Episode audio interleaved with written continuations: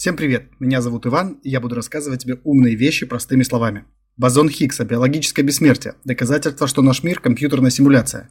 Все это и многое другое ты найдешь у меня на канале «Уже наступило». Доступность и достоверность – девиз, под которым я делаю ролики. А чтобы информация поступала в твой мозг еще легче, я не только испытываю ее на жене, но и заворачиваю в обертку из мультика. Информационный фастфуд. Просто услада для твоего мозга. Позволь ему чувствовать себя значимым. Уже наступило. Если ты до сих пор гадаешь, почему ты такой умный, но такой бедный, то этот ролик для тебя. Ведь можно заработать 6 миллионов долларов всего-то за 6 задачек. Спеши, а то решит кто-то другой, одну уже решили. Но задачи эти не из цикла, только 2% могут решить их. Эти задачи вообще пока никто не может решить. Сегодня мы попробуем понять, о чем вообще эти задачи и кто такой щедрый раздает за них по миллиону. Сперва немного истории для ввода в курс дела. Некоторые люди действительно парятся о том, чтобы наука двигалась. И не потому, что лично им с этого что-то будет. Просто они видят, что от этого будет польза всему человечеству. И вот два таких энтузиаста, а именно Лэндон Клей и Артур Джеффи, создали независимую организацию – Математический институт Клея, еще в 1998 году. Выдавали разные гранты многообещающим студентам, а в 2000-м и вообще утвердили 7 задач и теорем, решение доказательства или опровержения которых значительно продвинет современную науку – назвали их задачами тысячелетия и за решение или опровержение каждой из них готовы отдать 1 миллион долларов. Вот об этих задачах мы и поговорим сегодня. Одна из задач, а именно гипотеза Понкаре, получила решение. Ее доказательство предоставил ставший в одночасье известный на весь мир математик Григорий Перельман в 2010 году. Он куда круче Киану Ривза, потому что тоже может быть грустным и в одних джинсах, оставаясь всемирно известным. Но в отличие от Нео, Григорий на самом деле избран. От денег он отказался, объяснив это следующим образом. Я отказался. Вы знаете, у меня было очень много причин в ту и в другую сторону, поэтому я так долго решал. Если говорить совсем коротко, то главная причина – это несогласие с организованным математическим сообществом. Мне не нравятся их решения, и я считаю их несправедливыми. Я считаю, что вклад в решение этой задачи американского математика Гамильтона ничуть не меньше, чем мой. Конец стата. Хотя стоит заметить, что Ричард Гамильтон от своей премии не отказался и получил ее в 2011 году. Это была премия Шао, которую многие знают как Нобелевская премия Востока. В общем, Ричард все же свой миллион забрал. Но давайте мы с вами вернемся к оставшимся шести задачам. Равенство P и Pn классов. Наверное, самая простая для понимания задача из списка. Допустим, у вас есть уравнение 2х квадрат минус 11х плюс 5 равно нулю. Что проще, решить уравнение или проверить, является ли число 5,5 решением – Согласитесь, что напрашивается вывод, что проверить вроде бы проще. Подставил 5,5, да решай. А чтобы найти корни, еще нужно вспоминать дискриминанты всякие. А вы можете доказать, что действительно проще проверить, чем решить? Если сможете, то у меня для вас отличные новости. Миллион долларов ваш. А потому что именно это и требуется доказать. Или же напротив, доказать, что и решение, и проверка в общем случае требуют одинаковых трудозатрат. Данная задача частично касается и раздела формальной логики – Предположим, вам известно, что все тиалии одинакового цвета. На какой вопрос вам будет проще найти ответ?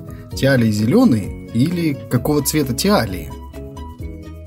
Гипотеза Ходжа а была сформулирована без малого 80 лет назад, до сих пор не доказана, не опровергнута. Давайте попробуем разобраться, в чем ее суть. Предположим, что у нас есть некое сложное тело, свойства которого вам нужно изучить. Давайте возьмем модульный дом, к примеру. И вы, чтобы изучать свойства всего дома, изучаете свойства его составляющих, готовых модулей. Их-то изучить проще. А кто-то скажет, а давайте будем изучать не модули, а то, из чего они состоят, кирпичи. Их-то изучить еще проще. А потом кто-то захочет изучать свойства песчинок, из которых состоят кирпичи, и так далее. Вот это самое разложение изучаемого объекта на кусочки попроще называется аппроксимацией. И смысл гипотезы Ходжа в том, до какого уровня можно аппроксимировать сложные многомерные объекты простыми, со все более увеличивающейся степенью размерности. Гипотеза Римана. Ну, тут все просто, потому что речь идет о простых числах. Помните такие, верно? Это те, которые делятся без остатка только на себя и на единицу. Ну, например, 2, 3, 5, 7, 13. Единица не входит, ибо простое должно иметь два делителя. До сих пор неизвестно, есть ли механизм их появления в числовой последовательности натуральных чисел, или они располагаются хаотично в этом мире. Но точно доказано, что количество простых чисел бесконечно. И вы не поверите, но доказал это Евклид 2300 лет назад. С тех пор все, кому не лень, пытались вывести закономерности их появления. Если у вас получится, то вам никакая гипотеза Римана не нужна. ваше имя навеки останется в ряду с Эйнштейном, Ньютоном и Аристотелем. Но нам слава и известность не нужны, мы хотим всего лишь миллион долларов. Его дают с доказательства гипотезы Римана, общий смысл которой сводится к нахождению количества простых чисел на заданном отрезке. Ну вот, например, сколько простых чисел от 0 до 10? 2, 3, 5, 7. Получаем 4 простых числа. Так вот, Риман вывел функцию, которая может в том числе посчитать, сколько простых чисел встречается на отрезке. Ее-то и нужно доказать или опровергнуть. Теория Янга-Милса. В целом это математическая модель, которая описывает то, к чему так остервенело рвался Эйнштейн – теорию единого поля. Ну, с одной помарочкой. Давайте немного подробнее. В нашей Вселенной существует четыре вида фундаментальных взаимодействий. Про гравитационное и электромагнитное хоть раз слышал каждый. Их описывали Ньютон и Кулон. А вот сильное и слабое взаимодействие проявляют себя только на расстояниях, сопоставимых с размерами атомов или того меньших. Поэтому мы про них так мало знаем. И никак пока не придумают формулу, которая все эти четыре взаимодействия собрала бы в кучу. Эйнштейн бился, Тесла бился, да никак. И вот Янг Джен Нин совместно с Робертом Милсом в 1954 году нашли способ описать три из четырех этих взаимодействий. Гравитационное в их описание не попадает. Сперва их описания не воспринимались всерьез, но далее все больше и больше практических наблюдений сходилось с их теорией. И теперь Институт Клея готов отдать миллион долларов за доказательство или опровержение их формул. Уравнение Навье-Стокса. На мой взгляд, самая интересная задача тысячелетия. Для начала давайте возьмем уравнение движения классической механики. Они позволяют совершенно точно сказать, где будет находиться тело в следующий момент времени – вот то же самое сделали Андрей Навье и Джордж Стокс для течения жидкостей и газов. Их уравнения позволяют точно сказать, как будет вести себя поток жидкости или газа в последующий момент времени. Они надежны, проверены временем и выведены около 200 лет назад, в 1822 году. Но вот какая с ними загвоздка. В теории эти уравнения могут сломаться. Или нет. И вот что я имею в виду. При некоторых начальных условиях теоретически возможна такая ситуация, в которой скорость одной из частиц, описываемых уравнением, станет бесконечной. Ну и это не есть гуд, ведь грош цена уравнениям, когда в них приходится на бесконечность умножать или делить. Так вот, смысл задачи тысячелетия сводится к доказательству того, что уравнения на въезд Токса никогда не ломаются. Ну или наоборот, продемонстрировать ситуацию, в которой это произойдет – Эту задачу, кстати, пытаются решить чаще остальных из задач тысячелетия.